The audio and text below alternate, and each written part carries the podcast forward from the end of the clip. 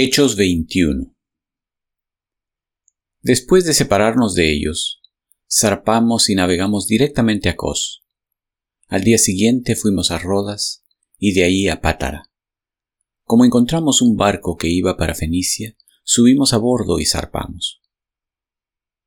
Después de avistar Chipre y de pasar al sur de la isla, navegamos hacia Siria y llegamos a Tiro, donde el barco tenía que descargar.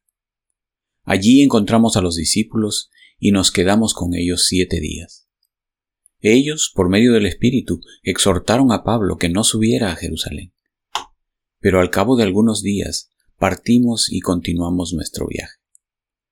Todos los discípulos, incluso las mujeres y los niños, nos acompañaron hasta las afueras de la ciudad, y allí, en la playa, nos arrodillamos y oramos. Luego de despedirnos, subimos a bordo y ellos regresaron a sus hogares. Nosotros continuamos nuestro viaje en barco desde Tiro y arribamos a Tolemaida, donde saludamos a los hermanos y nos quedamos con ellos un día. Al día siguiente salimos y llegamos a Cesarea y nos hospedamos en casa de Felipe el evangelista, que era uno de los siete. Este tenía cuatro hijas solteras que profetizaban. Llevábamos allí varios días cuando bajó de Judea un profeta llamado Ágabo. Este vino a vernos, y tomando el cinturón de Pablo, se ató con él de pies y manos y dijo, Así dice el Espíritu Santo, de esta manera atarán los judíos de Jerusalén al dueño de este cinturón y lo entregarán en manos de los gentiles. Al oír esto, nosotros y los de aquel lugar le rogamos a Pablo que no subiera a Jerusalén.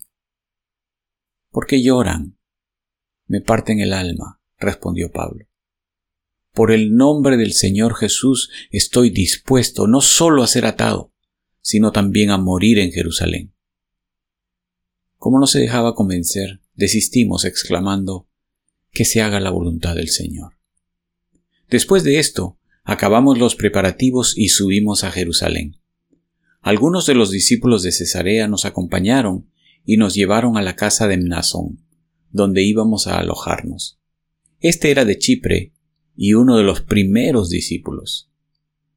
Cuando llegamos a Jerusalén, los creyentes nos recibieron calurosamente. Al día siguiente Pablo fue con nosotros a ver a Jacobo, y todos los ancianos estaban presentes. Después de saludarlos, Pablo les relató detalladamente lo que Dios había hecho entre los gentiles por medio de su ministerio. Al oírlo, alabaron a Dios. Luego le dijeron a Pablo, Ya ves, hermano, cuántos miles de judíos han creído y todos ellos siguen aferrados a la ley. Ahora bien, han oído decir que tú enseñas que se aparten de Moisés todos los judíos que viven entre los gentiles. Les recomiendas que no circunciden a sus hijos ni vivan según nuestras costumbres. ¿Qué vamos a hacer? Sin duda se van a enterar de que has llegado. Por eso, será mejor que sigas nuestro consejo. Hay aquí entre nosotros cuatro hombres que tienen que cumplir un voto. Llévatelos, toma parte en sus ritos de purificación y paga los gastos que corresponden al voto de rasurarse la cabeza. Así, todos sabrán que no son ciertos esos informes acerca de ti, sino que tú también vives en obediencia a la ley.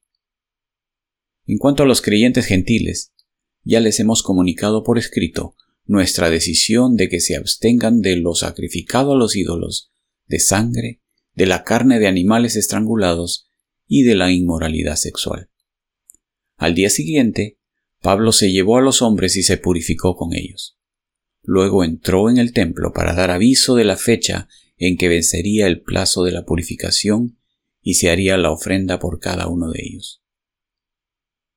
Cuando estaban a punto de cumplirse los siete días, unos judíos de la provincia de Asia vieron a Pablo en el templo.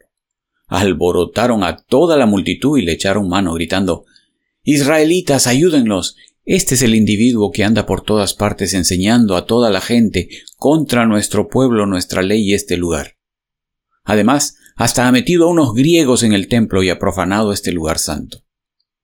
Ya antes habían visto en la ciudad a Trófimo, el Efesio en compañía de Pablo, y suponían que Pablo lo había metido en el templo.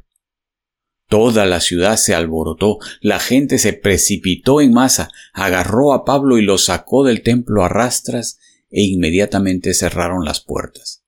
Estaban por matarlo, cuando se le informó al comandante del batallón romano que toda la ciudad de Jerusalén estaba amotinada. Enseguida tomó algunos centuriones con sus tropas y bajó corriendo hacia la multitud. Al ver al comandante y a sus soldados, los amotinados dejaron de golpear a Pablo. El comandante se abrió paso, lo arrestó y ordenó que lo sujetaran con dos cadenas. Luego preguntó quién era y qué había hecho. Entre la multitud cada uno gritaba una cosa distinta. Como el comandante no pudo averiguar la verdad a causa del alboroto, mandó que condujeran a Pablo al cuartel. Cuando Pablo llegó a las gradas, los soldados tuvieron que llevárselo en vilo debido a la violencia de la turba. El pueblo en masa iba gritando ¡Que lo maten!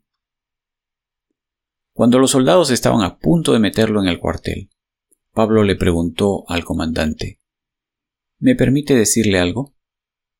¿Hablas griego? replicó el comandante. ¿No eres el egipcio que hace algún tiempo provocó una rebelión y llevó al desierto a cuatro mil guerrilleros? No. Yo soy judío, natural de Tarso, una ciudad muy importante de Cilicia, le respondió Pablo. Por favor, permítame hablarle al pueblo. Con el permiso del comandante, Pablo se puso de pie en las gradas e hizo una señal con la mano a la multitud. Cuando todos guardaron silencio, les dijo en arameo,